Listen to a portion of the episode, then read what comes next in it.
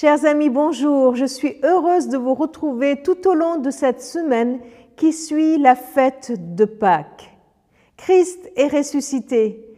Il est vraiment ressuscité.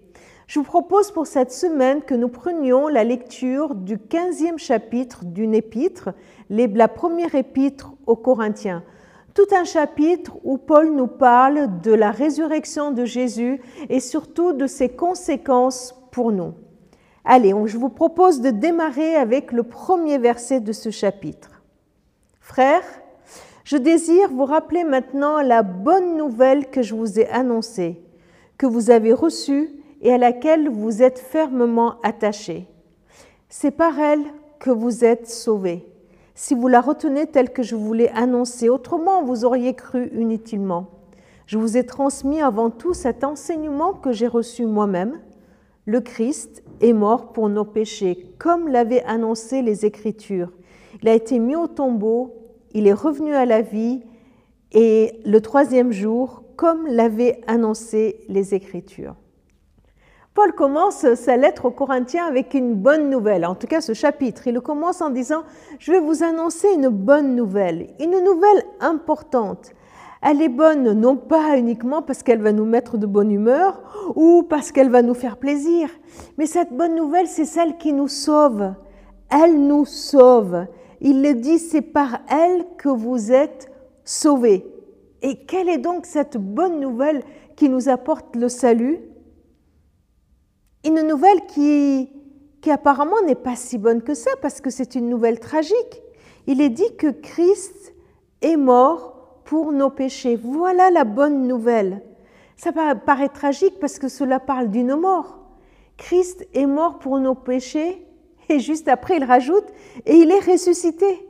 Le troisième jour, il est ressuscité. Donc ce qu'il a fait pour nos péchés est valable, il est valide.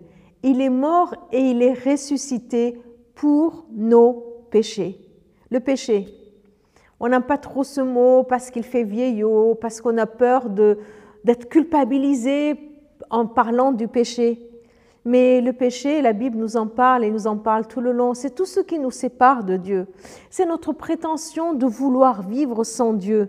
Nos fautes, nos mensonges, nos jugements, nos colères, nos jalousies, notre orgueil, toutes nos insuffisances, notre manque d'amour, notre cruauté, notre manque de bonté.